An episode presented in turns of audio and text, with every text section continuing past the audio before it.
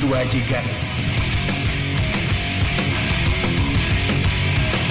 El azul y oro se apodera de tu sentido auditivo. Esto es Goya, Deportivo. Los 90 minutos del deporte de tu universidad. Arrancamos.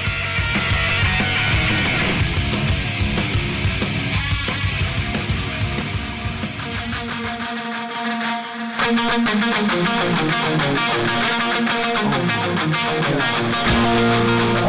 you.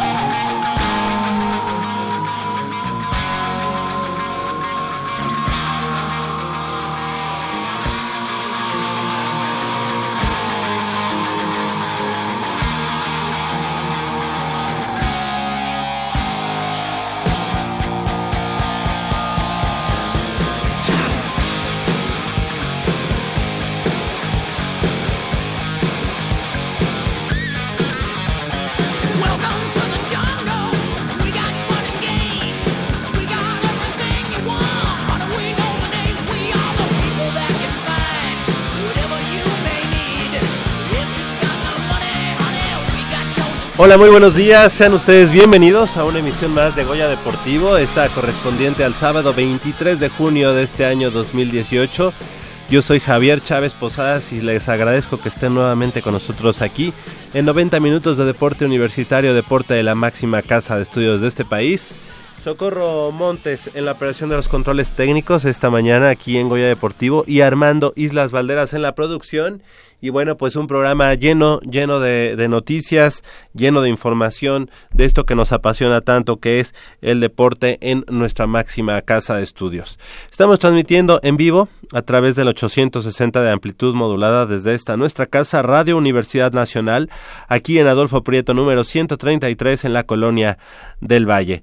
5536-8989 con cuatro líneas a su disposición, así como la sin costo 01800 505 26 88 para que estemos en línea, para que estemos eh, eh, conectados y platicando acerca de, como ya les comentaba, de esto que nos apasiona, que es el deporte de la Universidad Nacional Autónoma de México. Esta mañana tendremos información sobre pues los últimos resultados que se dieron ya en la Olimpiada Nacional 2018, donde la representación universitaria pues eh, logró logró sumar más preseas para su causa y es que mm, Justin Espinosa del CCH Oriente, así como Matthew Lozada de la Asociación de Frontón de la UNAM, eh, pues ganaron el bronce en parejas modalidad paleta de cuero, así como eh, polo acuático que se llevó eh, la, la, eh, la medalla de bronce en la categoría juvenil menor 16 a 17 años. También estaremos platicando pues del medallero, el medallero final eh, de esta categoría de la Olimpiada Nacional, así como de el Campeonato Nacional Juvenil, eh, don, cómo le fue a los Pumas, cómo, cómo terminó esta delegación universitaria eh, al concluir la, las acciones de estos eh, de estos certámenes. También estaremos platicando del partido de preparación, esta práctica conjunta que le llaman entre los Pumas Universitaria y los Zorros del CETIS del de, eh, campus Mexicali.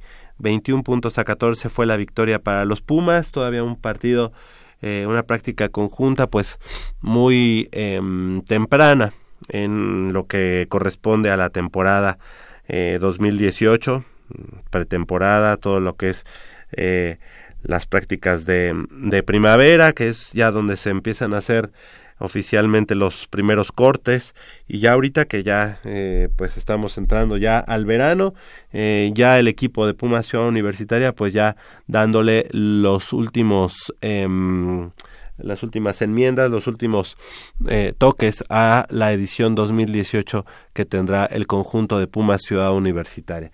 También estaremos platicando con nuestra amiga, eh, ella es Teresa Alonso García, alumna de la Facultad de Ingeniería, quien clasificó como seleccionada mexicana de nado sincronizado para los próximos Juegos Centroamericanos y del Caribe que se van a llevar a cabo allá en Barranquilla eh, 2018. Así que tendremos mucha, mucha información. Estaremos platicando del Mundial Universitario de Fútbol Americano, la selección mexicana que está cerca de conseguir un nuevo campeonato en el Mundial de Fútbol Americano que se disputa ya en Harbin, China. Y este jueves México derrotó de manera dramática al representativo de Estados Unidos 20 puntos a 17 y bueno pues con eso tiene casi bueno pues ya eh, asegurado por ahí la medalla de oro hay que esperar todavía todavía se estará eh, llevando a cabo las finales. Y bueno también estaremos mm, platicando del análisis de la pretemporada de Pumas que está, se está llevando a cabo allá en el eh, pues en Acapulco. Ya se fue para allá el equipo de la Universidad Nacional. Se han ido sumando pues los refuerzos que han llegado al conjunto felino eh, ya están tomando parte en esos en esos eh, trabajos de pretemporada. Y bueno pues también le damos la bienvenida a nuestra compañera y amiga Michelle Ramírez Corral que bueno pues se la ha pasado eh, del tingo al tango de arriba para abajo siguiendo la huella de los atletas universitarios que tomaron parte precisamente en la Olimpiada Nacional y en el Campeonato Nacional Juvenil 2018. Muy buenos días, Mitch. Bienvenida nuevamente a Goya Deportivo. Muy buenos días, Javier. Muy buenos días a todo nuestro auditorio. Estoy muy contenta de estar aquí con ustedes nuevamente, de regresar y platicarles todo lo que pasó con, con nuestros atletas, tanto en Olimpiada Nacional como Nacional Juvenil. Este, pues sí, me mantuve un poquito ocupada. También eh, tuve la oportunidad de estar ayer en la práctica conjunta. Ayer, antier. Antier. Antier, perdóname. Sí, ya, ya me, me, pierdo en los días. Este, que tuvieron los Pumas EU con, con los Zorros del CECIT de Mexicali y este pues eh, hay cosas interesantes, muy interesantes como ya bien lo decías Javier. Entonces, este, pues no sé, si quieres comenzamos, si quieres... Claro que sí. Le, le damos... Te, bueno, primero platícanos dónde te tocó estar, tanto en Olimpiada Nacional como en Campeonato Nacional Juvenil. En algunas de ellas, digamos, estuvieron en las mismas sedes o a, a ti dónde te tocó estar.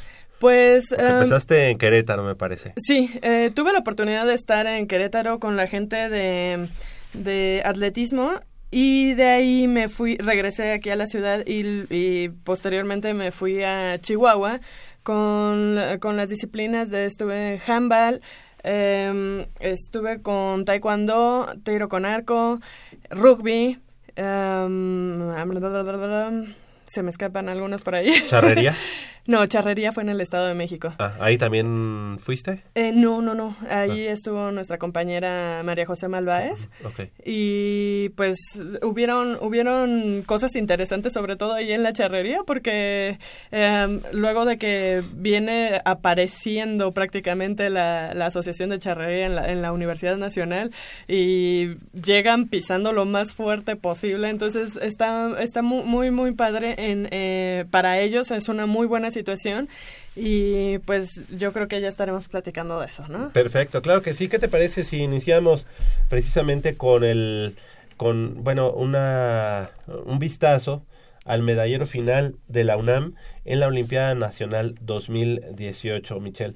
Eh, la universidad concluye en el lugar número 33 de 35 eh, delegaciones que, que, se, que tomaron parte en la Olimpiada Nacional. Y bueno, pues esto es parte precisamente de esa división que se dio entre Olimpiada Nacional, Campeonato Nacional Juvenil. Este, algunas de las eh, categorías salieron, este, algunas otras eh, disciplinas pues eh, fueron a fortalecer de alguna manera a otros equipos como el Estado de México, como el mismo la misma Ciudad de México, pero si tú nos puedes platicar un poquito más cuál es tu eh, tu conclusión después de este lugar número 32 de 35, como decíamos, eh, en la Olimpiada Nacional. Bueno, si bien es un hecho que, que, la Universidad Nacional pues compite contra estados, o sea, una universidad compite contra estados completos, eh, eso no, no justifica el hecho de que este año eh, por parte de nuestra de nuestra universidad eh, se redujo mucho la participación en cuanto a cantidad de atletas que teníamos en los deportes. Okay. Eh, yo tengo mis teorías al respecto, pero sí se redujo mucho la participación eh, en todo, digo, todos sabemos que la Universidad Nacional pues no es como... Sí, no le invierte tanto al deporte porque no es su prioridad. Eh, no, pero al deporte en esas edades. Ok.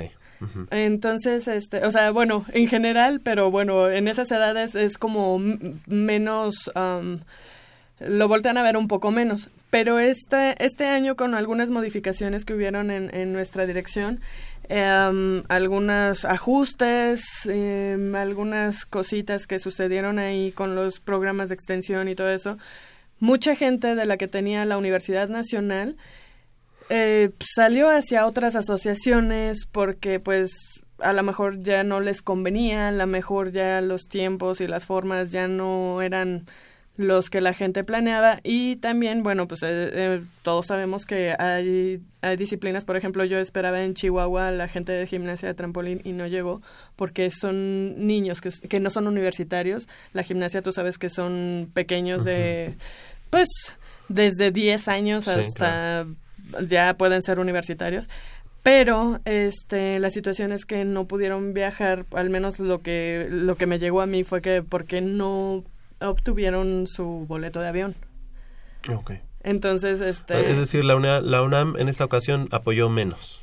Ah, no, digamos que casi, bueno, no, casi siempre, o muchas de las veces, a la gente que no es universitaria no le apoya de esa manera. Entonces, este, Tiene que financiarse por su cuenta. Exactamente, exactamente. Oye, pero eh, digamos que eh, concluyen en el lugar 32 o 33. 32. 33 me parece. A ver, el lugar. En la Olimpiada Nacional sí este, quedamos un en poquito el más lugar 33. rezagados. En el lugar Ajá. 33. Eh, diciendo que en, en años anteriores se había incluso llegado hasta el lugar 14, de- lugar, lugar 13, o realmente ya pasaron muchos años. Ya, ya pasaron algunos años de eso, porque lo más alto que yo recuerde, al menos en los últimos años que, de- de- a partir de que yo estoy eh, en la dirección, si no hemos pasado como del 25, 24 para arriba, no. Ok, Eh, o sea, sí, sí el panorama no es tan alentador, ¿sabes? claro. Y eh, debemos tomar en cuenta que antes las categorías eran una sola, todo todo era Olimpiada Nacional. O sea, lo que hoy llamamos Nacional Juvenil y Olimpiada Nacional eran una sola, bueno, no una sola categoría, un solo formato, una sola Un solo competencia. certamen, claro. Ajá. Oye, ¿y eh, qué sucede con estos chicos que nos estaban representando en pentatlón? No tuvieron participación, eh, platiqué con el presidente de la asociación y pues... Pero ah, siguen estando a- al interior de la universidad como asociación. Sí, siguen eh, perteneciendo a la Universidad Nacional, pero ahorita pues tuvieron otras prioridades. Por ejemplo, eh, ya más adelante platicaremos sobre eso porque este una de las atletas más destacadas de esa disciplina, que es Melissa Mireles, ahorita ya está eh, eh, poniendo todas sus, sus cartas rumbo hacia los Juegos Olímpicos de la Juventud. Entonces, realmente no fue una de sus prioridades la Olimpiada Nacional Ah, en esta ocasión, ok. ok. ¿sabes? Eh, si gustas, en un momento más... eh, Continuamos, sí. Vamos a continuar con, con, la, con la revisión del medallero, de los medalleros, de, de ambos medalleros, tanto Olimpiada Nacional como el Campeonato Nacional eh, Juvenil 2018. Y bueno, vamos a ir desmenuzando las medallas que se lograron para los colores azul y oro de la Universidad Nacional. Con todo gusto. Sin embargo, en este momento, pues le damos la bienvenida a nuestra amiga Teresa Ix- Ixchel Alonso García, ella alumna de la Facultad de Ingeniería, quien clasificó como seleccionada mexicana de nado sincronizado para los juegos eh, próximos Juegos Centroamericanos y del Caribe que se van a llevar a cabo en Barranquilla, Colombia 2018, que se llevarán a cabo precisamente del 28 de julio al 2 de agosto próximos allá en esa ciudad de Colombia. Muy buenos días, Teresa, gracias por estar con nosotros nuevamente aquí en Goya Deportivo, bienvenida y felicidades por este boleto que ya tienen para, para representar a México. Buenos días, muchas gracias igual por estar otra vez aquí con ustedes. Platícanos un poco eh, precisamente cómo, cómo ves al equipo, cuáles son las expectativas que tienen de cara a estos Juegos Centroamericanos y del Caribe. Pues el equipo ahorita está ya muy preparado, ya mentalmente y físicamente ya estamos muy bien. Y pues la meta en Juegos Centroamericanos es refrendar todas las medallas y subir calificaciones para próximos eventos. Eh, son eh, seguramente em, las favoritas en estos Juegos Centroamericanos. Pero ¿qué otro equipo o qué otros equipos pueden eh, hacerles, eh, digamos, el 2-3? Pues la casa, o sea que es Colombia. Colombia. Sí, es el segundo equipo, bueno, está por debajo de nosotras, pero igual pues pensamos y creemos que están trabajando muy duro para también poderse subir al podio o subir. Ya se han enfrentado a ellas. Sí, ya hace años ya nos separamos de ellas en puntuaciones, pero igual nadie se confía porque pues Colombia es la casa. Claro, eh, los Juegos Centroamericanos pues son un escalón más para ustedes como, como selección nacional eh, de cara primero a los eh, Juegos Panamericanos y posteriormente pensar en los Juegos Olímpicos. ¿cómo, ¿Cómo vislumbras esa, ese camino, ese camino que, que poco a poco se va a ir eh, dificultando más para ustedes? Este, pues ahorita pues solamente estamos pensando en los Juegos Centroamericanos, que es el primer evento que abre ciclo a los Juegos Olímpicos. Este, y de ahí irnos fogueando en competencias internacionales para seguir subiendo puntuaciones y así estar con todo para los Juegos Panamericanos y tener nuestro pase a Juegos Olímpicos. ¿Dónde serán los Juegos Panamericanos? En Lima, Perú. Lima, para 2019. Sí. ¿Cierto? Sí, to- todo va, bueno, con esto inician ellos y, y bueno, la mayoría de las disciplinas deportivas ya con miras Este a, camino, ¿verdad? A sí, los Juegos Olímpicos. a Tokio 2020. Así es. Perfecto.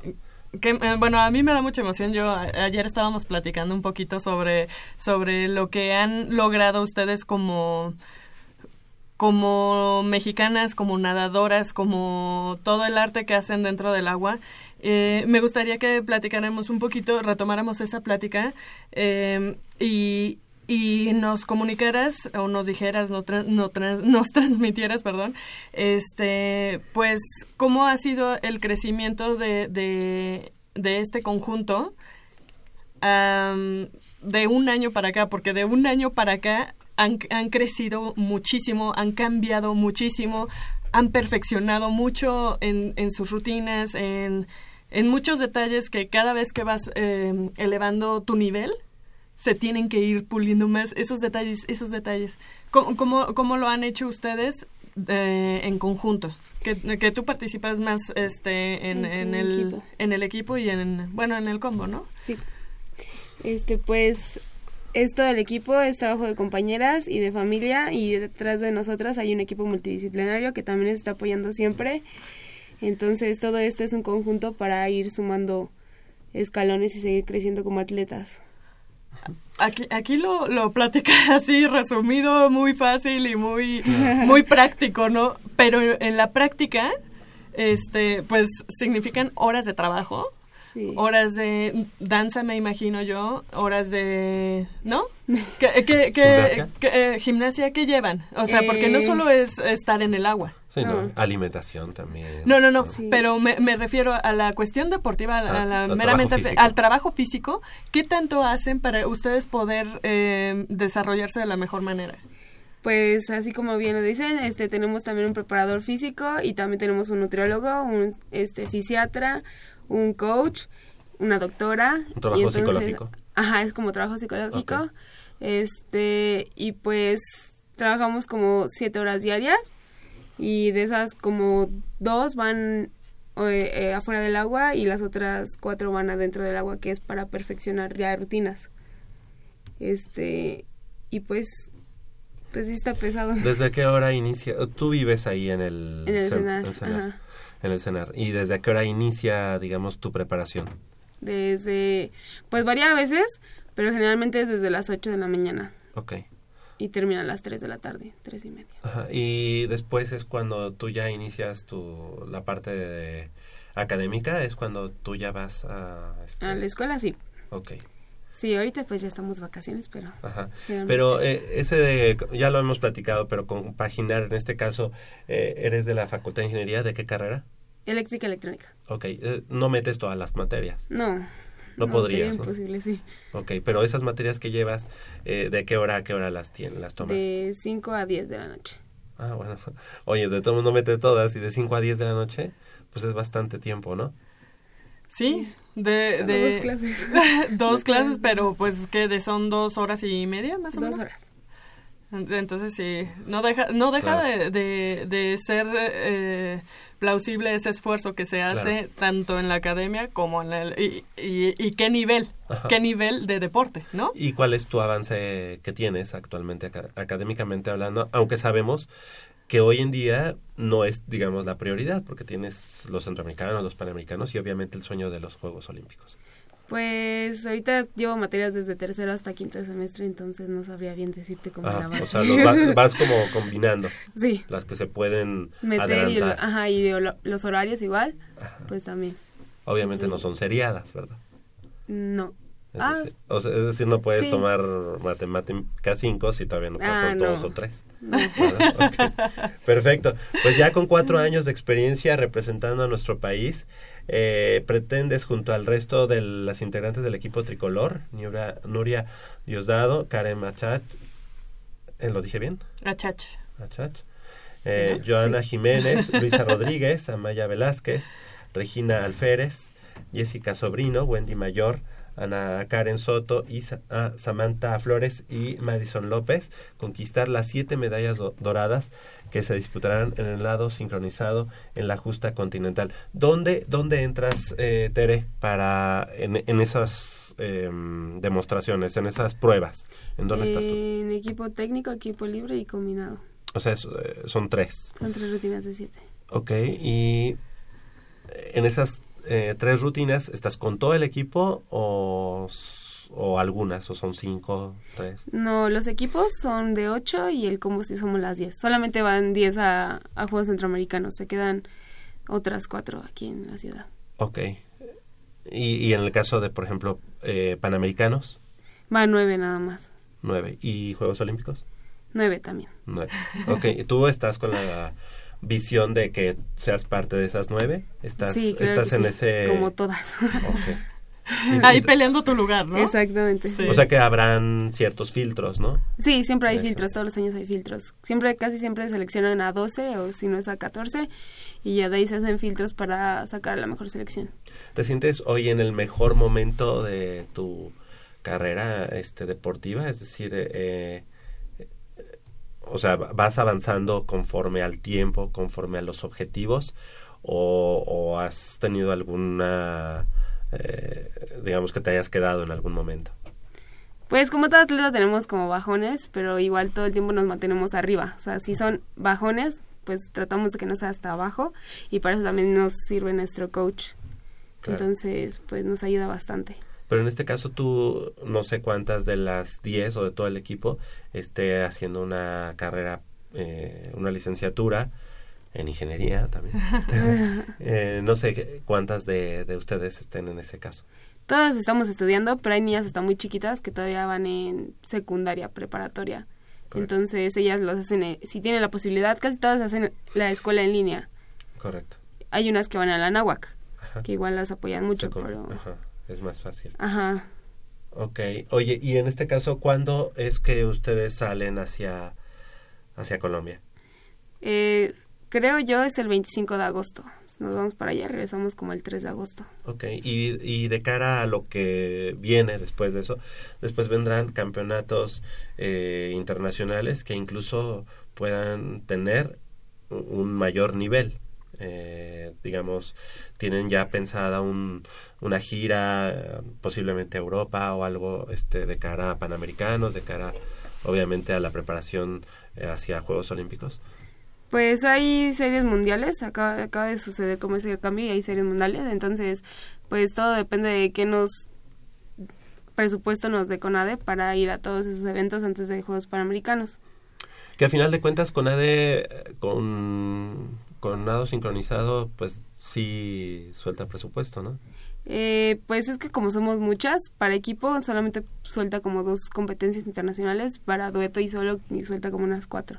Correcto. Oye, eso cambia mucho las cosas porque implica fogueo, implica experiencia, implica muchas cosas para ustedes, ¿no? Sí, entre más fuego tengamos es mejor. Pero imagínate, estamos hablando de uno de los deportes que constantemente tiene presencia en Juegos Olímpicos, que tiene ya una historia, eh, la verdad, en ese en esa entrega, en esa dedicación que tienen las chicas, y pues se me hace ilógico que uno de los deportes así solamente, o sea, no tenga, digamos, como el presupuesto así como libre para que haya mayor fogueo, ¿no? No, es que lo que pasa es que en, en equipo nunca hemos clasificado, o sea, fue hace mucho que clasificamos Sí. a Juegos Olímpicos. En duetos es habitual que clasificamos a Juegos Olímpicos. Ok. Oye, yo tengo una pregunta curiosa. ¿Alguna vez eh, la entrenadora les ha, pues aunque sea mencionado o expresado su curiosidad por hacer un dueto mixto?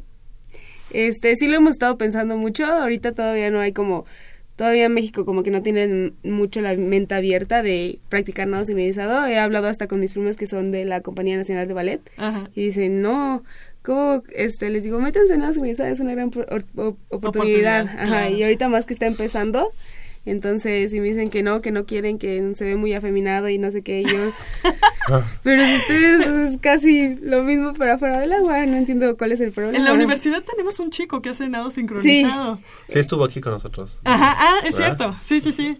Sí, pero por el momento todavía no tiene como el nivel para entrar a, Sí, a la- a nivel internacional. Ajá, entonces todavía lo siguen entrenando. Pero Creo que entonces a también hay más nivel niños. internacional sí hay... Sí, Sí, no, sí, sí. están hermosos Ajá, esos hombres.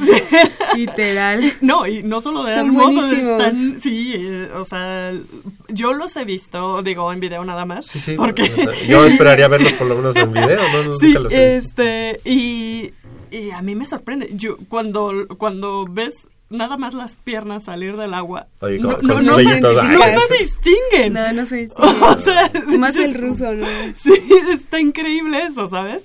Es, es impresionante. O sea, no, no hay tanta diferencia, pero también me, me gusta que no son hombres que, que se que tratan que aunque sean a lo mejor que tengan su, una preferencia sexual diferente este no se ve no que sean así Y que igual y no necesariamente. ajá ¿no? y que no necesariamente lo sean porque de, de hecho bueno no, no. Ajá. Bueno, no sé, No, pero no. hay muchos que no.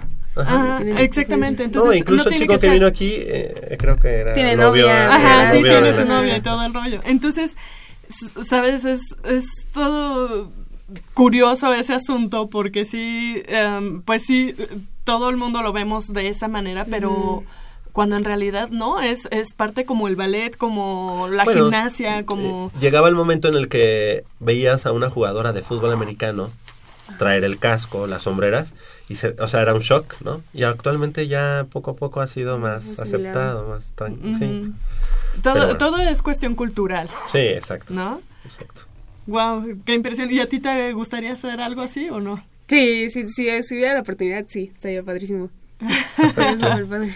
Oye, y bueno, en días recientes, Tere, eh, junto con el equipo mexicano de nado sincronizado, se llevó siete medallas de oro en igual número de pruebas durante su participación en la novena etapa de la Serie Mundial de Natación Artística en Syros Island, en Grecia. Platícanos un poco de, de ello, cómo fue la competencia, eh, a qué equipos te, se enfrentaron. Y de la rutina, por favor, de, de lo que están presentando. Pues Bueno, a mí me gustó Ah, bueno, mucho. sí. bueno, una y otra. Las dos Las preguntas. dos, porfa. Este, pues, los equipos archirrivales siempre, bueno, fueron a esta competencia casualmente y era Grecia y este Francia siempre han estado compitiendo contra nosotras y ahorita en esta competencia ya nos pudimos separar un poco más de ellas por lo que nos sentimos muy satisfechas por el resultado este no fuimos confiadas no teníamos ni idea de que íbamos a quedar en el primer lugar entonces pues igual nos sentimos muy satisfechas por eso y las rutinas, este, pues equipo libre es una que to- a todo mundo le encanta. Ya la hemos presentado desde Juegos Panamericanos, es la de payasos. Este, este, pues a todos los jueces les encanta. Lo único que hacemos es renovar como la rutina, seguir aumentando la dificultad, que la- el público le agrade todavía. Este, la rutina técnica es una rutina de como tipo rock and roll, es bailable, pero pues solamente presentamos elementos y un poco de rutina. Y, y el combo es nuevo este y es de Coco. Eh, Ah. Nuestro objetivo en esta rutina es ir a- con ella a Juegos Centroamericanos para mostrar un poco de nuestra cultura mexicana y pues que México se sienta presente. Ok. Eh, En ese caso, eh, esa de Coco es... ¿Qué, qué, qué canción o cómo? Es- Ah, es sobre es como todo un mix, como, ajá, es un mix de la película, sí. Correcto, pues suena bastante bien, ¿verdad? Es Bastante interesante. A mí me gusta mucho la de los payasos desde el inicio, desde que van Sí, claro. entrando ellas, ya, eh, o sea, ya... Es muy llamativa. Sí, Porque, eh, eh, el rol, de, o sea, porque tú... Porque es tú- desde afuera. Ajá, es desde afuera, entran y, y todas las chicas siempre entran muy formal y muy, muy, muy bien paradas y todo, y ellas no entran y como que se tropiezan y como que se jalan al agua y ya empiezan su rutina desde afuera del agua. Claro, ro- como rompiendo un poco el esquema, ¿no? El Tal esquema vez. ¿Qué tan permitido es eso? Eh, no, sí hay reglas, este, por eso a veces sí nos tenemos así de, ah, no, eso no lo podemos hacer porque no, No te está puedes permitido, ajá. tropezar tan así tan fácil. No, no, se supone que tenemos que tener un pie a fuerza o una extremidad a fuerza en el suelo. Entonces, como que no podemos cargar a alguien afuera o Claro. así. Y son cositas así, pero sí nos gusta que les gusta el público. Como Sí. que eso da vida a nuestro deporte. En ese sentido, ah, a mí yo quisiera preguntarte, ¿ustedes llevan algún tipo de clase de actuación? Porque también tienen que transmitir, Sí. o sea, todo lo que ustedes están nadando, lo que está, quieren hacer sentir al público, pues lo tienen que transmitir. Entonces, ¿cómo le hacen en ese sentido? No, pues, somos nosotras. Solo De hecho, en esta competencia de Grecia, este fue Bill May, que es el como el campeón de campeones de cruzado masculino, este y nos pidió que hiciéramos un show afuera antes de la gala de su solo. Y entonces, porque nos dijo, es que ustedes expresan muy bien todo. Es que la rutina que hacen nos encanta, cómo hacen las caras, cómo expresan, cómo transmiten. Entonces nos, nos gustó mucho escuchar ese comentario sobre de él. Claro, y viniendo de él, ¿no? Ajá, viniendo de él. Ajá. Yo de todos me quedo un poquito con la con los comentarios que estábamos haciendo del nado sincronizado varonil.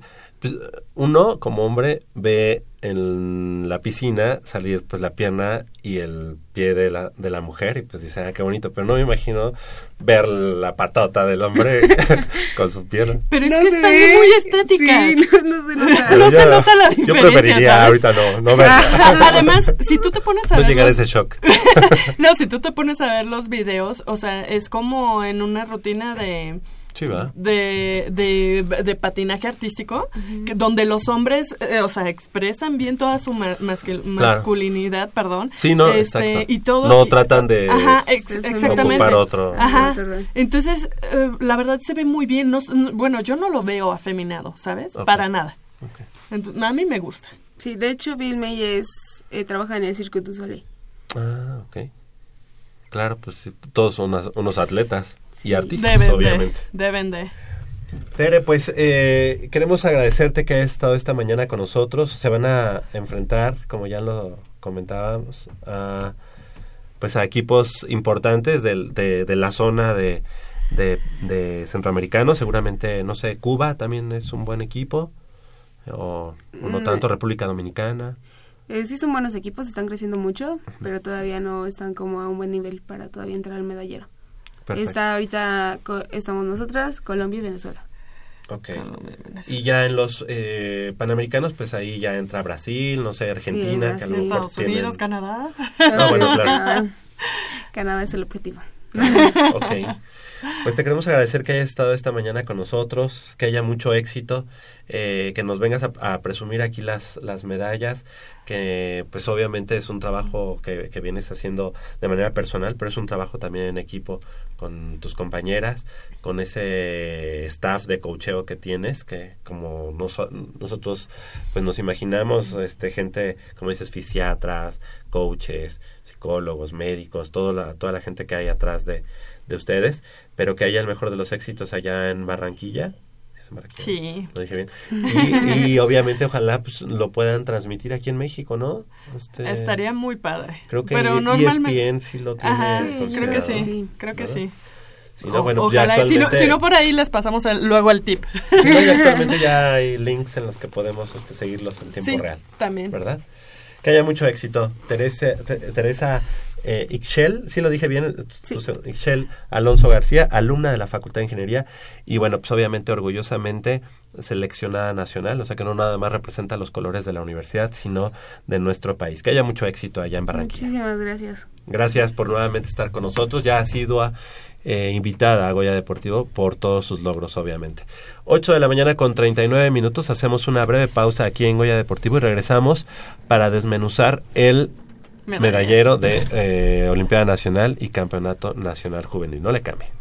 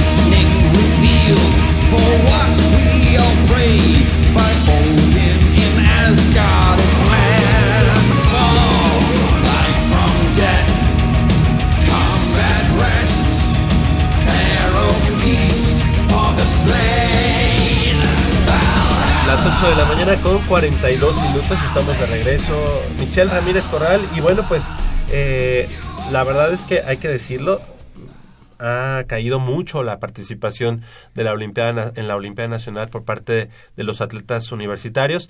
No es, no es achacarle a los atletas, obviamente, sino hay que ver en las decisiones de los de pantalón largo qué, qué se puede hacer para mejorar, porque incluso eh, siempre en Olimpiada Nacional, por, por lo regular, estábamos arriba del IMSS, que obviamente el IMSS ya no está participando, pero sí del, IS- de, de- del de- del Instituto Politécnico Nacional, ¿no? bueno, ya si no se puede del IMSS, por lo menos del ISSSTE. De lista sí, créeme. Ese siempre hemos estado arriba porque ellos no tienen participación deportiva. Pero imagínate, Olimpiada Nacional, dos medallas de oro, que fueron las dos conseguidas en canotaje. ¿Y por un solo atleta? Ah, cierto. Y lo tuvimos aquí en Guaya Deportivo.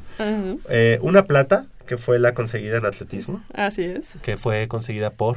Eh, Josué, Eduardo. José Piñas, Ah. eh, Piña Rojas en salto con garrocha. Salto con, con garrocha. ¿Estuvo lejos de la medalla de oro?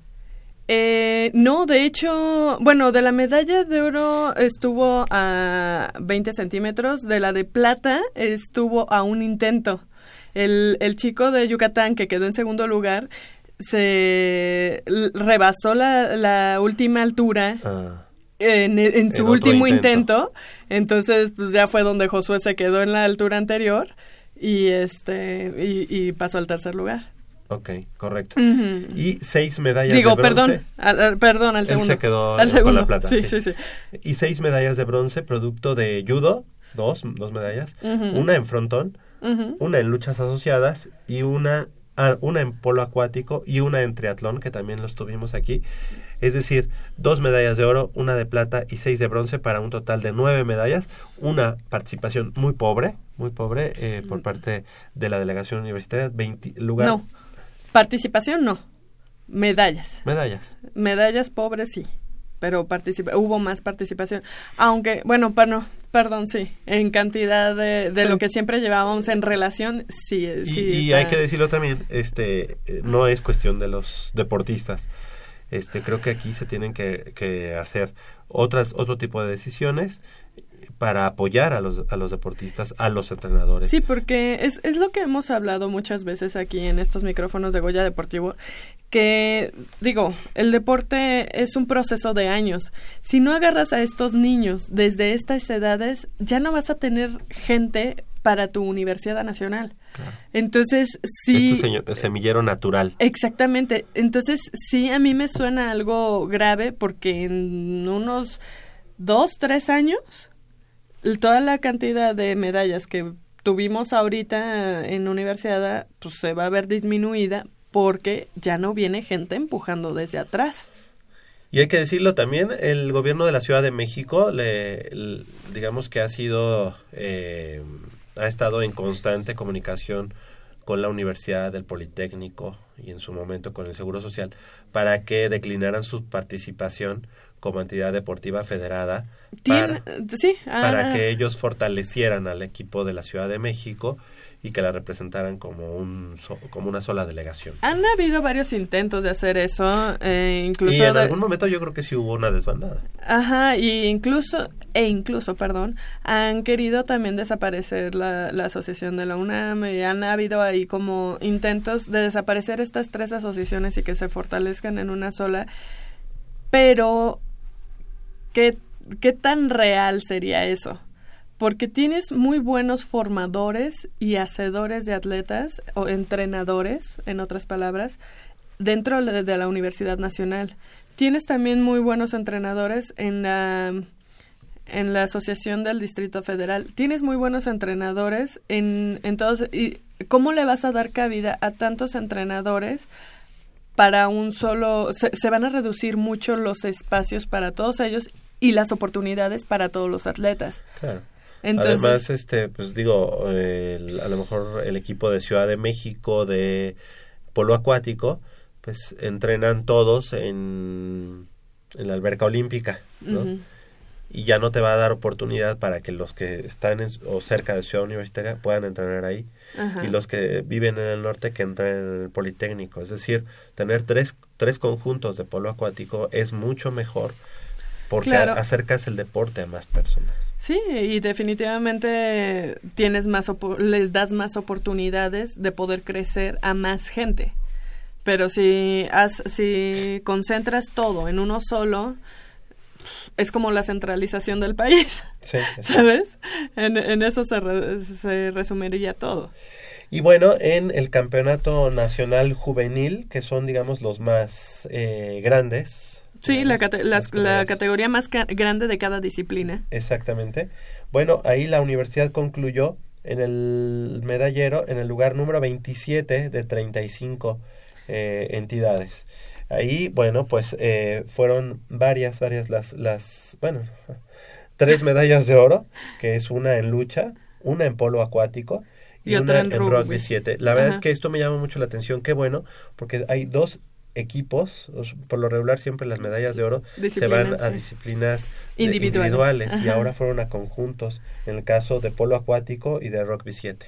Ajá, eh, déjame decirte que los chicos de Rugby 7 están trabajando muy duro, eh, están también siendo bastante bien apoyados y este... Ya hace el- una semana lo dije, Mitch, este, no estabas, pero eh, producto de, bueno, más bien este trabajo y este, estos resultados se deben también a que para nadie es un secreto, hay que decirlo, a nuestro actual rector, Enrique eh, Graue. Vigers, es partidario, le gusta mucho el rugby Ajá. por sus este, antecedentes eh, familiares. Este, y bueno, pues se le ha dado mucho auge en la universidad al rugby. Eh, digo, esto nunca va a ser una disciplina nacional ni nada de eso, pero actualmente en la Universidad Nacional se está haciendo muy buen rugby en todas las este, categorías, categorías. sí. Este, ahorita las que por renovación generacional eh, se vieron más, eh, un poquito más rezagadas fueron la- el equipo femenil de rugby. O sea, el rugby estuvo presente en la Olimpiada y en la, en la Olimpiada Nacional y Nacional Juvenil en todas las categorías que se podía estar, que son tres, nada más. Oye, eh, pero también estuvo en la universidad y, la, y y, tanto ajá. varones como... Ah, no, también, chicas. pero bueno, estamos hablando ahorita. Sí, sí. pero sí, sí, sí, en todas las O sea, categorías. Estoy hablando que campeonato nacional hemos estado, o sea, estamos presentes y en buenos en buenos lugares. Ajá, y en, en modalidad 15 y en modalidad de 7. Entonces, ahorita en, el, en la Olimpiada Nacional, la, la categoría de Olimpiada Nacional, que solo había una que era varonil, eh, desafortunadamente se les fue de las manos a los chicos el- la medalla de tercer lugar. Porque ya, bueno, jugaron la semifinal contra mm, Coahuila, me parece, y la perdieron. Ah, no, esa fue la medalla por el tercer lugar, la, la perdieron. Entonces es- ahí se les fue de las manos un poquito, están más pequeños, pero sí los chicos del Nacional Juvenil, Que son fue- los más grandes. que son los más grandes, este, pues sí ganaron Arrasaron. y, y po- po- con una ventaja increíble. Todo el mundo, eh, a mí me sorprendió porque todo el mundo decía, no, es que los Pumas, es que los Pumas, es que los Pumas es- era el rival a vencer. Y nadie, nadie, o sea, tuvieron 237, anotaron 237 puntos en todo el torneo y solo recibieron 22. Ok. 22 puntos. Entonces, eso te habla de que estuvieron ellos anotando por partido un promedio de 40 puntos aproximadamente. Sí, sí, la verdad es que este, se ha trabajado muy bien, se ha apoyado y pues obviamente ahí se ve también una directriz importante, ¿no? Eh, en el caso de las administraciones eh, eh, de, de los rectores, eh, siempre se ve mucho la mano y los gustos que tienen. Claro. Para nadie es un secreto también en el rectorado de el doctor Juan Ramón de la Fuente, que obviamente también por sus eh, antecedentes eh, o por sus raíces de origen español, pues le gustaba mucho el fútbol, el fútbol asociación, y ahí pues este fue un bicampeonato para los Pumas y una época dorada para el equipo de los Pumas, para el Club Universidad Nacional, posteriormente para eh, el rector Narro, pues obviamente él siempre siendo eh, un seguidor de dos deportes, el fútbol americano, que le dio mucho auge, y seguidor también del, del béisbol. Del béisbol, Del béisbol. Él, eh, las- lastimosamente, desde que él era eh, director de la Facultad de Medicina, él había propuesto pues tener un equipo, una franquicia de la Universidad Nacional en la Liga Mexicana de Béisbol. Y, se hizo el proyecto para tener incluso el diamante y compartirlo ahí con los Diablos Rojos, Ajá. con mucho apoyo precisamente de Alfredo Harp Elú, otro eh, universitario y enamorado del fútbol, del béisbol. Y, y bueno, eso no se pudo cristalizar, pero posteriormente, pues de todos modos se, to- se tomaron esos terrenos para actualmente tener el polideportivo Alfredo Harpelú y lo que será actualmente La pues ya cantera. la, la cantera 2. ¿verdad? Exactamente. Y bueno, pues ahora con el doctor Enrique Graue Vigers Bueno, pues ya tenemos charrería y tenemos rugby. y tenemos rugby. Y en Ah, buenos lugares, ¿no? Ah, Sí, claro. Oye, si el próximo rector, rector le gusta el... ¿Qué te gusta? Ay, que le gusta el atletismo, por favor, ya tienen que cambiar esa pista. Ándale, sí. ¿Que le gusta el? Desde Pues ya. 1968 no se cambia. Do- La pista donde entrenan diario, día con día los chavos, no se ha cambiado desde 1968. Exacto. Bueno, pero digo, atletismo es, es un estandarte del deporte Sí, en sí. cualquier lugar, pero imagínate que al rector que venga en unos años, este le gusta el paracaidismo. Ahora la potencia del paracaidismo. Bueno, ya hablamos de las medallas de oro que se consiguieron para, para los colores de la universidad y las medallas de plata fueron una en eh, luchas asociadas, una en levantamiento de pesas, una en triatlón para tres, tres medallas en total y en los bronces, Mitch. Eh, así es, hubieron tres medallas de bronce en luchas asociadas, tres medallas en, en ciclismo eh, con una sola niña. La tuvimos hace una semana. Sí, eh, está increíble Yareli Acevedo. Eh, dos medallas en canotaje, una en remo y una eh, última en taekwondo para un total de 10 medallas de bronce en, la, en el Nacional Juvenil. Lo que nos da un total de 16 medallas, como ya lo comentamos, 3 medallas de oro, 3 medallas de plata y 10 de bronce para el lugar número 27 de 35 delegaciones, un lugar muy bajo para la Universidad Eh, Nacional. Sí, en la Olimpiada Nacional solo estuvimos por encima de Tlaxcala y Tabasco, que, que son estados completos, ¿no? Oye, y, y en el caso de, de Nacional Juvenil, eh, en el ¿lo caso, tienes ahí o no? Sí, dame dos segundos. En el caso del Nacional Juvenil, pues sí estuvimos arriba de Chiapas, Puebla, el Instituto Politécnico Nacional, nuevamente Tlaxcala, el Instituto de Mexicanos en el extranjero, Morelos, Tabasco y Guerrero. Bueno, pues sí, este son eh, paradójicamente los estados en los que las prioridades evidentemente son otras.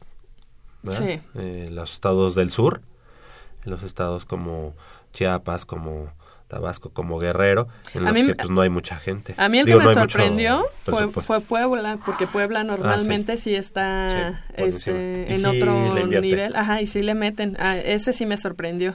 De hecho, me sorprendió que Oaxaca estuviera eh, encima de nosotros cuando normalmente está debajo de nosotros. Sí. Pero a Oaxaca sí le ha metido en algunas disciplinas, eh, le han invertido un poco. mayor presupuesto.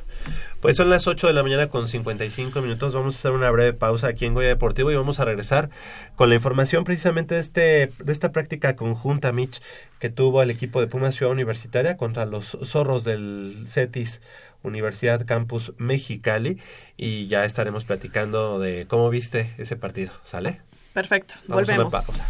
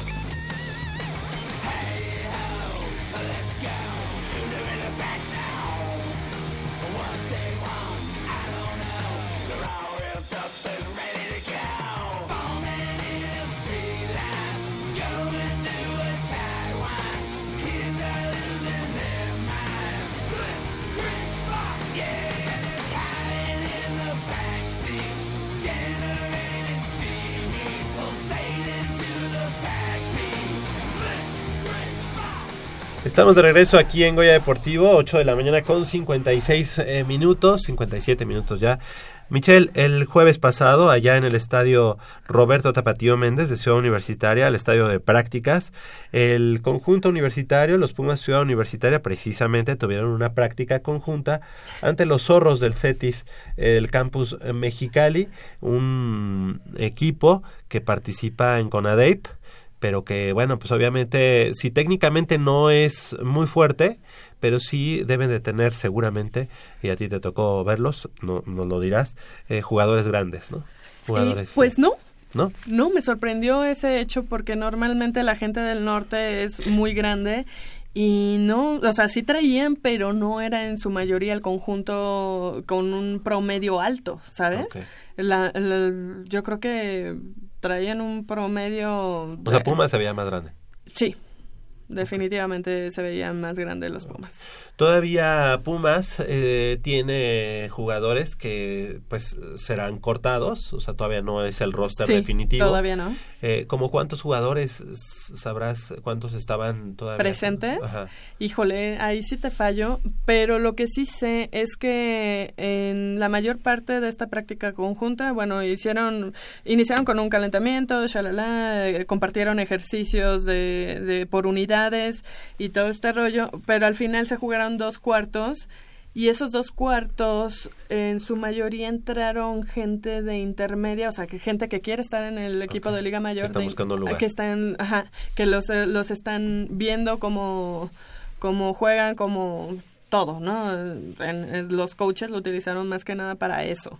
Eh, sí, también entró de repente un poco de gente que ya está en el equipo y que no por eso tienen su lugar seguro, también cabe Ajá. aclarar. Pero in- incluso creo que el mariscal de campo, este Daniel eh, de Juan Bels, Sí, sí es Daniel, ¿verdad?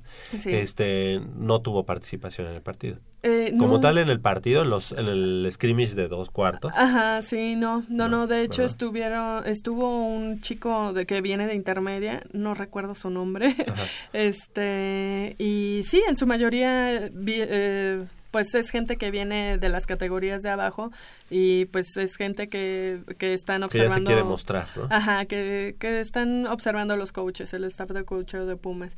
Y bueno, por parte de los zorros, eh, pues em, no conozco todo, todo su primer equipo ni nada, pero me sorprendió un hecho em, así como a- algo muy sencillo, pero yo dije por eso no no no están con la disciplina que deberían porque uno de los jugadores uno de los coaches dio una instrucción para para uno de los jugadores y el el jugador se molestó y le contestó al coach le contestó medio feo entonces yo cuando lo vi eh, me, me sorprendió, ¿sabes? Porque yo dije, si uno de nuestros jugadores le contesta así a un coach, es una falta de respeto no, así increíble. Y este, y pues, no sé, a lo mejor hay otras medidas, ¿no? Pero este chico me sorprendió porque se, se veía muy desesperado y se veía como, como, mm, no sé, como no a gusto ahí en el, Ok. eh, y yo dije, bueno, es un scrimmage, solo vienes a, a mostrarte, a ver eh, qué, qué- qué pueden hacer, qué pueden aprender, qué pueden intercambiar. Y la verdad traía una actitud bastante negativa este chico, pero me sorprendió porque yo dije, si es así en un scrimmage, No me imagino ya con la presión de un partido. ¿no? exactamente. Oye, y, y Arenas sí, sí tomó parte en el, en el scrimmage, según lo que eh, entiendo. Eh, como que... Sí, pero realmente fue poca. Sí, ¿verdad? Sí, sí, mu- fue muy poca la participación que tuvo. Eh, te digo, estuvo más que nada. eh, tienen, ahorita tienen cuatro posibles quarterbacks. Está Arenas, está. ¿Gazú? No, Gazú todavía no sube. Ah. No, este, está Arenas, está. No, porque Gazú creo que estaba en la... de Juan Bells, eh, sí la es- under- ajá, él está en la Under U19 y este y dos dos que vienen de abajo de intermedia. Entonces ahí tienen, bueno, esa baraja de quarterbacks y pues son los que estuvieron. perdóname, Sí, perdóname, eh, soy malísima con esos nombres, como- sobre todo cuando los apenas los voy conociendo, pero este es Sí, pero creo que era este Rincón, ese mariscal de campo que está buscando también uno de los lugares eh, que viene de la intermedia, este Arenas, que obviamente pues sí está ya en el definitivo, bueno, no en el roster definitivo, pero sí estaba jugando en el equipo el año pasado.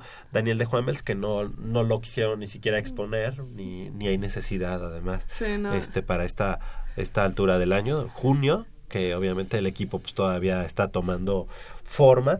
Y bueno, pues eh, también comentar eh, otra, otra noticia importante y es que la UNAM será sede del primer eh, Mundial de Fútbol Americano en México. Se presentó el Campeonato Mundial de Fútbol Americano Under 19, Under 19 2018, evento avalado por la Federación Internacional de este deporte, la IFAF, por sus siglas en inglés, que por primera vez se realizará en nuestro país y todos los partidos del certamen se llevarán a cabo en el Estadio Olímpico Universitario de la UNAM en los días 14, 18 y 22 de julio próximo, con la participación de las selecciones nacionales de México, Estados Unidos, Canadá, Japón, Suecia y Australia. Así es, Javier. La, la presentación del evento internacional estuvo encabezada por eh, Alejandro Fernández Varela, di- director de la Dirección General del Deporte Universitario, valga el pleonasmo, Jorge Orobio Rosas, presidente de la Federación Mexicana de Fútbol Americano, José Luis Rodríguez, subdirector del Sistema Nacional de Deporte de la Comisión Nacional de Física y Deporte, Pavel Toski y Pavel Toski, coach de la UNAM y además entrenador de receptores de la selección mexicana Under 19. Oye, y Pavel Toski, que fue pues el, el head coach del conjunto de la intermedia, eh, no sé si continuará para el próximo año. Todavía no se sabe, no, han, no se ha hablado de eso. Eh, habrá que esperar a, a ver qué dicen las autoridades en relación a estos conjuntos de, ¿Y, de sigue formando parte del staff de cocheo de Pumas Ciudad Universitaria? De Liga Mayor, ahorita no. No, ¿verdad? No, ahorita no. Ok, sí, bueno, pues eso sí, este, comentarlo, porque sí, bueno, para toda la gente que estamos, eh, pues, un tanto empapados de, de esta situación del fútbol americano en la universidad, eh, nos causa extrañeza, por ejemplo, que ya Pavel Toski ya no forme parte del staff de coacheo de Liga Mayor y queremos saber si va a estar en la intermedia 2019, ¿verdad? Vamos a esperar. La selección mexicana, comandado por el, por el head coach Arturo Esquivel Romo, cuenta en este momento con 75 jugadores que pertenecen a Tigres del CCH Sur de la UNAM, en este caso son 10, Águilas Blancas del IPN con 8, ocho elementos, eh, elementos, perdón, Tigres de la Universidad de Nuevo León con 7 elementos, eh, así como el TEC Ciudad de México, el TEC de Toluca con 5, Pumas EU de la UNAM de Liga Mayor con 4, eh, los Borregos Salvajes del TEC de Monterrey Campus Estado de México también con 4, los Bucaneros de allá de Satélite, eh, ¿es Satélite? Es lo Sí. más verdes, ¿no? Eh, Bueno, ah, ah, por ahí, por esa zona. Por ahí. ajá. cuatro elementos. Linces de la VM Lomas Verdes, también cuatro elementos. Los Burros Blancos con tres. Los Cheyennes de la ECIME con tres. El TEC de Monterrey, Campus Monterrey con dos. El Colegio eh, Subiré de Guadalajara con dos. Los Redskins con dos, los Gamos con dos, los Potros del Tecnológico de Sonora con dos, los Potros de la UAM con uno, los Lobos de la Autónoma de Coahuila con uno, eh, Un jugador, un jugador de Estados Unidos Ajá. de, de origen mexicano, Lake Travis, Travis de, con uno, los Mexicas con uno y el TEC de Monterrey Campus Puebla también con un, con un jugador. El certamen se jugará en tres jornadas que se van a desarrollar los días 14, 18 y 22 de julio y en cada jornada se celebrarán tres partidos, en total nueve encuentros, todos en el Estadio Olímpico Universitario, Michel. Así es. ¿Verdad? Los boletos ya se encuentran disponibles a la venta a través del sistema Ticketmaster. El precio por, por los boletos en cada una de las dos primeras jornadas será de 200 pesos, que incluye tres partidos, o sea, es jornada triple. Y para la jornada de final de las finales será de 300 pesos, que también incluye tres partidos. Aquí cabe recalcar que los niños menores de 12 años no pagarán boleto, no pagarán boleto. Asimismo, estará a la venta el abono con acceso a las tres jornadas, o sea, con nuevo nueve partidos en total, con un precio de 500 pesos y también se venderá a través de Ticketmaster, perdón. Y también para los que no puedan o no quieran eh, comprar en Ticketmaster, en cada día del evento habrá venta de boletos en las taquillas del Estadio Olímpico Universitario. Así es, pues así, así las cosas. Es por eso que dos jornadas también del equipo de los Pumas de la Universidad, Club Universidad Nacional, se van a llevar a cabo a partir de las eh, 16 horas, ¿no? Este, en domingo. Sí es en domingo, ¿verdad? Domingo a las 16 horas. Ya estaremos platicando en la sección este, correspondiente de esos eh, partidos, pero bueno, pues yo creo que tiene que ver con esta situación. Aquí Y- nada más quisiera señalar que ahorita eh, la selección mexicana está conformada por un roster de 75 jugadores. Tienen eh, una buena tarea los coaches porque esa selección se tiene que reducir a 45. O sea, casi un- la mitad, un Sí. poco más de la mitad. Entonces va a estar buena la labor que van a tener ahí los coaches porque... Quitar 30 jugadores. Ajá, son, son Es 30 importante. jugadores los que tienen que decirles gracias. Ya hablábamos de que la selección mexicana está cerca de conseguir un nuevo campeonato en el Mundial de Fútbol Universitario que se disputa en Harbin, China. Este jueves, México derrotó de manera dramática 20 puntos a 17 al representativo de Estados Unidos para sumar su tercer triunfo del torneo, colocándose con marca de 3-0, pues también derrotó 69 puntos a 0 a Corea del Sur el pasado 16 de junio, así como a China por 70 puntos a 0 el 19 de junio. El Campeonato Mundial Universitario de Fútbol Americano concluye el próximo 24 de junio con los partidos entre Estados Unidos y Corea del Sur y Japón frente a México, que necesita un triunfo para levantar el título. La selección mexicana se consagró campeona del torneo en el 2014 en Uppsala, Suecia, y en el 2016 en Monterrey, México. Así que bueno, pues así las cosas. Eh, todo, todo el éxito para, para la selección mexicana que el día de mañana enfrenta a Japón, una de su, uno de sus némesis en el fútbol Exactamente. americano. Y ¿verdad? donde tenemos participación también con jugadores de, de la Universidad Nacional, de los Pumas de la Universidad Nacional. Exactamente, pues así las cosas, son las 9 de la mañana con 8 minutos. Hacemos una breve pausa aquí en Goya Deportivo y regresamos con mucha más información del mundo deportivo de la Universidad Nacional.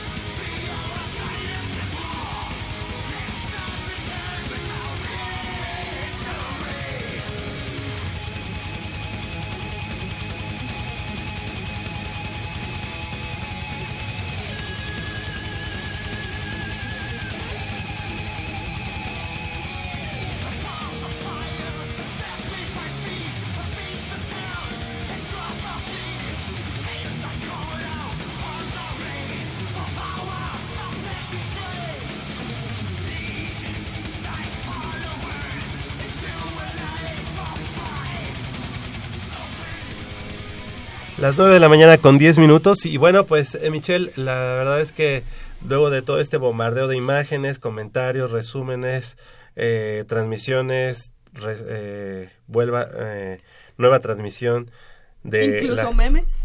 y memes de, de la selección nacional y del campeonato mundial de fútbol que se está llevando a cabo en Rusia. Bueno, pues hemos sido un oasis en este momento de otros deportes, ya estamos, ya estuvimos platicando, pero bueno, también también la tendencia nos lleva hacia ello. Hace una semana dijimos aquí en Goya Deportivo, cada quien dio su su pronóstico para el partido Yo México no lo di, qué contra Alemania. Y yo, tengo que decirlo, dije, México ganará un gol a cero, así que yo este tengo el derecho de hoy decir que México va a empatar uno a uno. Lamentablemente yo creo que eh, también este muchas veces eh, mentalmente los equipos se confían y yo creo que hoy le pasará eso a México, esperemos que no. Digo, eso es simplemente un ejercicio de decir un resultado, pero yo creo que quedarían uno a uno. ¿Qué- ¿Cómo ves el partido de hoy? Hablamos hipotéticamente y yo, bueno, hablo con el corazón y con el corazón digo que ganan 1-0. Ah, qué bueno. Esperemos que así sea. Y le damos la bienvenida a nuestro compañero y amigo de la producción, a la conducción, Armando Islas Valderas, mejor conocido en el bajo mundo como el Patodronc. ¿Cómo estás? ¿Qué tal Javier? ¿Qué tal Mitch, amigos de Vida Deportivo? Sí, realmente sorprendido por lo que pasó hace una semana allá en el Mundial de, de Rusia. De hecho, estaba platicando con la señora Socorro, que ella también decía, no lo puedo creer, Sí, no lo puedo creer. Así, de veras, de veras ganó. Qué bien, pero nadie se esperaba eso. No, Nadie, seguro que nadie. no. Y jugaron bien. Hoy seguro y jugaron muy bien, además. Que, eh, que somos hombres de poca fe o mujeres de poca fe porque yo creo que la mayoría pensaron eso y fue- fueron pocos los que dijeron, ah, sí, estamos Oye, ahí. yo dije México gana 1-0, pero no, Sí, pe- pero también lo dije así como que, ah, no sé. Pero ahora, ahora ima- imagínate a esa a la gente que le gusta apostar y que apostó a favor de México en las casas de apuesta. Uf. ¿Cuánto? Uf. ¿Cuánto? Hubiera ido yo. Sí. Hubiera sido, sí. Ahora, debo decir así, es, es un, eh, mi papá, cuando se supo lo del, eh, cuando fue el sorteo, me dijo, México le va a ganar a Alemania. Hace seis meses. Y yo, sí, Wow. papá, sí, sí". Y todavía un día antes me dijo, Te dije. mañana va a ganar. Y yo, sí, está bien. Y Y, cuando ganó. digo, chin. Digo, en el padre. Lo hubieras llevado ahí a caliente a que Sí, apostara. sí, sí.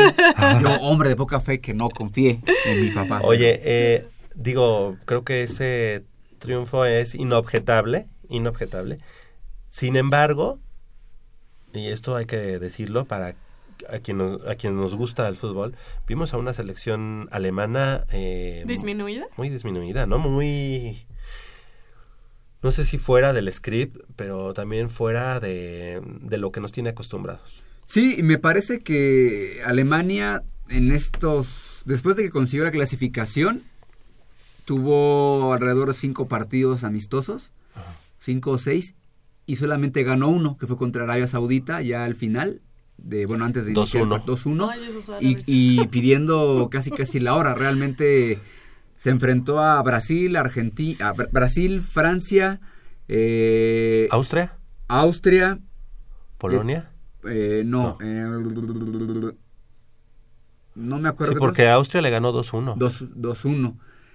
Eh, el caso es que se enfrentó a potencias, digamos, y no pasó del empate. Y, bueno, y con Austria y con Brasil perdió, y con Arabia ganó, pero así de, ay. Mira, pidiendo la hora. el deporte es así. A veces se gana, a veces se pierde, no siempre estás en la cima.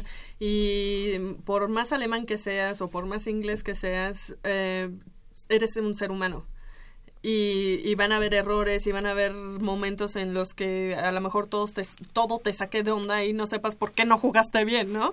Eh, eh, ahí el que debe, el- los únicos que deben de saber por qué no se jugó bien Y, son y los sabes directores qué, técnicos. yo creo pero- que ahí también se enfrentaron dos, em, no, no escuelas, no tendencias, sino dos idiosincrasias. Es decir, el mexicano como latino, mucho más eh, afectivo o yendo un poquito más al corazón, al, a la garra, al empuje, a dar el todo contra una tendencia como es la alemana, que es el pragmatismo de saber que has hecho las cosas que has, que has trabajado, todo metódico. Mm. Yo creo que esas dos cosas también eh, tuvieron su influencia y además que un muy buen planteamiento de Juan Carlos Osorio, a quien todos hemos eh, pues criticado y que Ninguneado. bueno pues al día de hoy pues parece que parece ser ya ahorita ya nadie habla de quién va a tomar la estafeta en, en la selección yo creo que es temprano para decir eso pero todavía faltan dos partidos por lo menos en esta primera fase este pero yo creo que ahorita da un, un do de pecho para decir bueno pues posiblemente haya continuidad ¿no?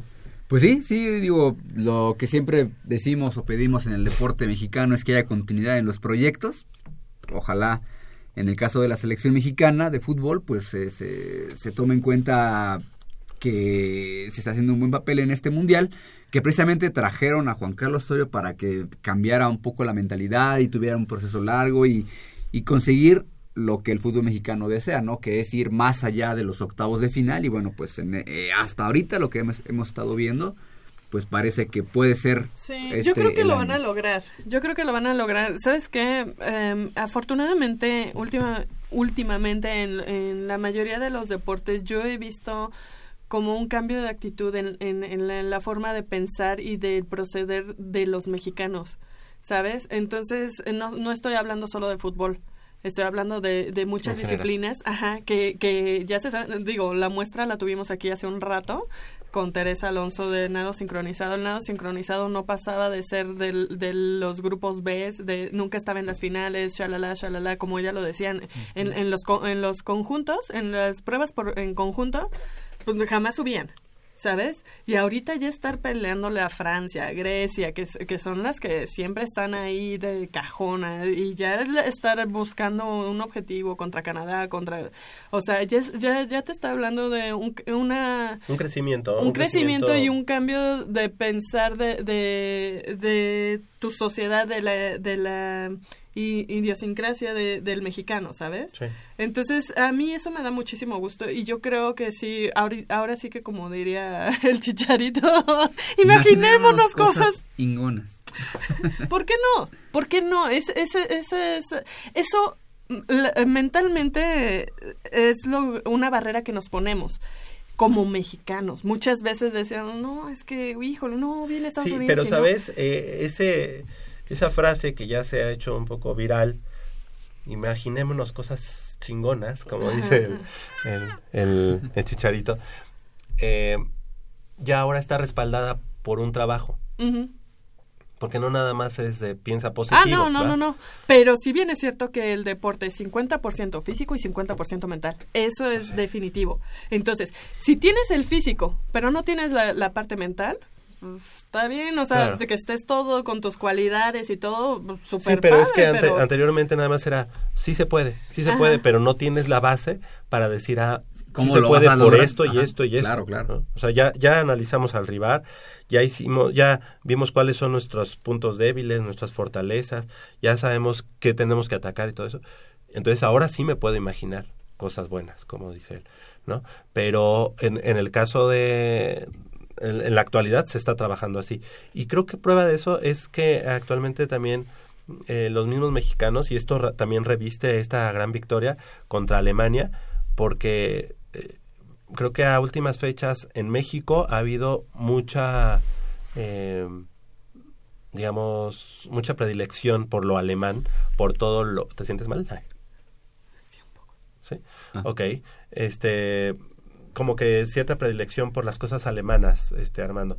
Claro. Tú incluso, este, tomaste Alemán. alemán Sí, sí, y hay sí. más gente que, que, que está como empapada de la cultura alemana, ¿no? Sí, sí, sí, y bueno, o sea, decirte también que ahorita que he tenido la oportunidad de estar escuchando las conferencias de prensa del equipo alemán, haciendo alusión a- al impacto que realmente tuvo este, este triunfo de, sobre el conjunto eh, germano, todas las preguntas o todas las conferencias de prensa para eh, de Alemania, de los periodistas alemanes, giran en torno a, a dos cosas.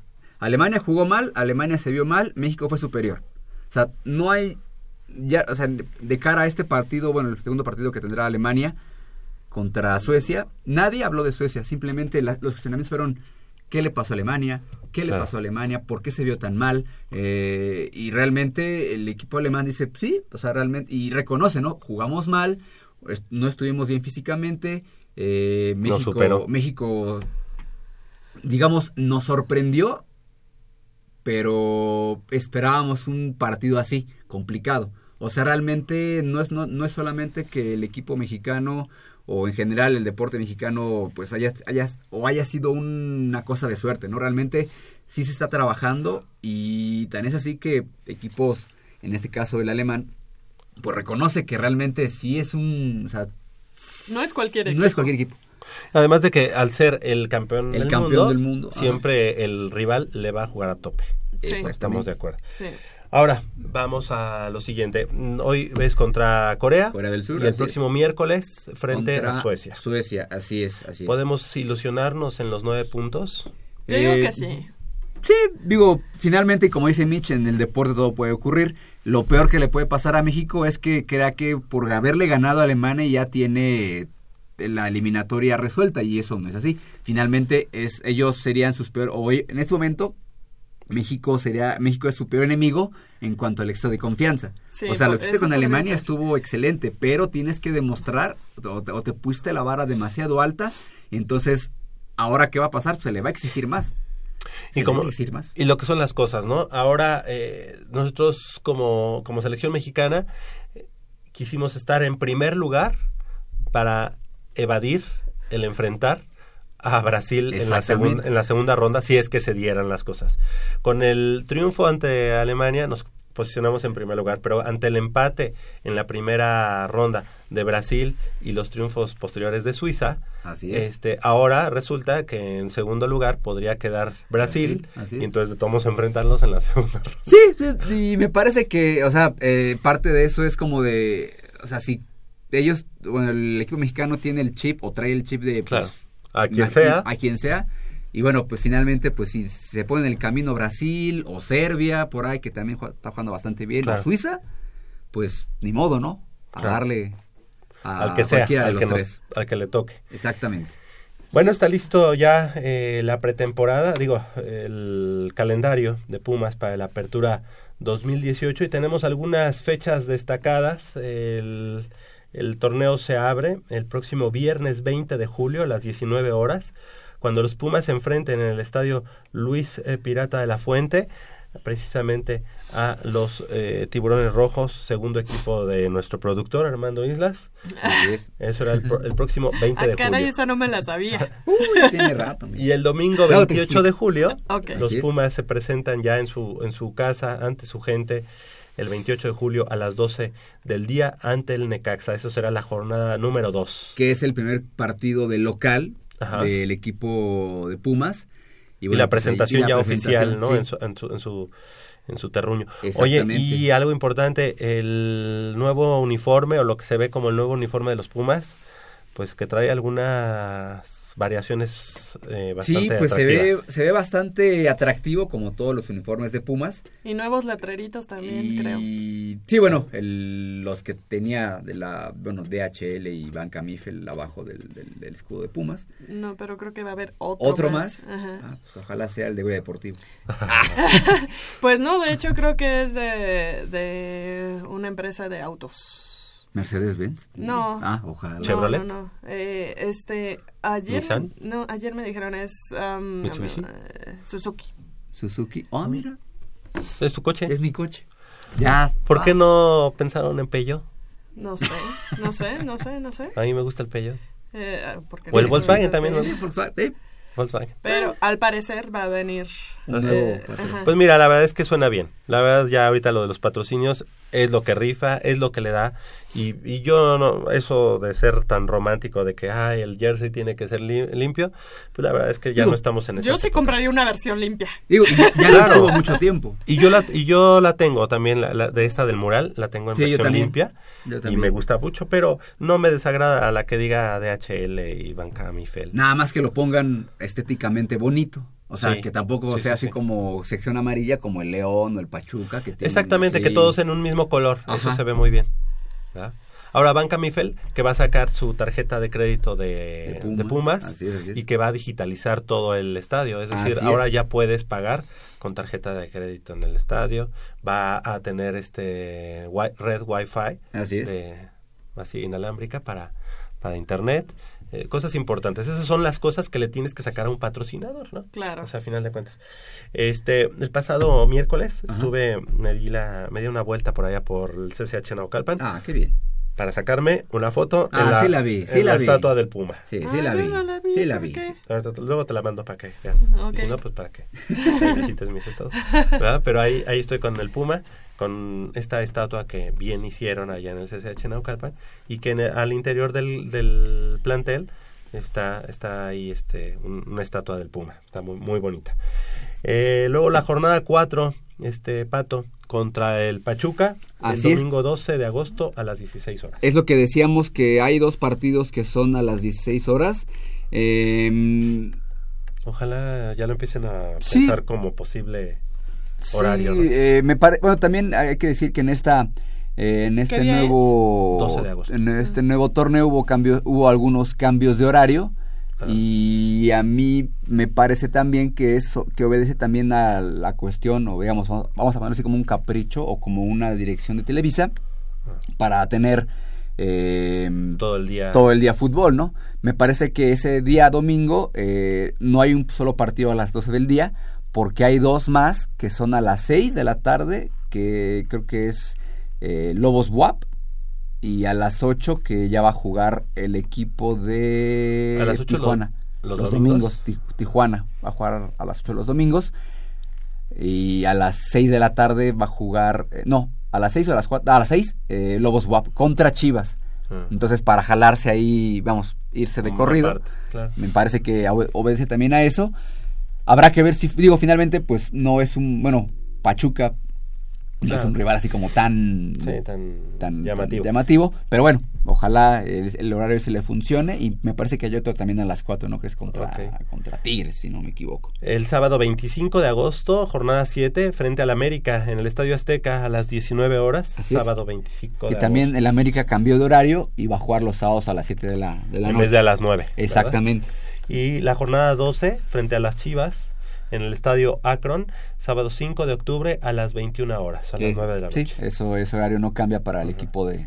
Es en la jornada 13, ese partido que, que ya comentabas, contra Tigres, 21 de octubre a las 16 horas en el Estadio Olímpico Universitario.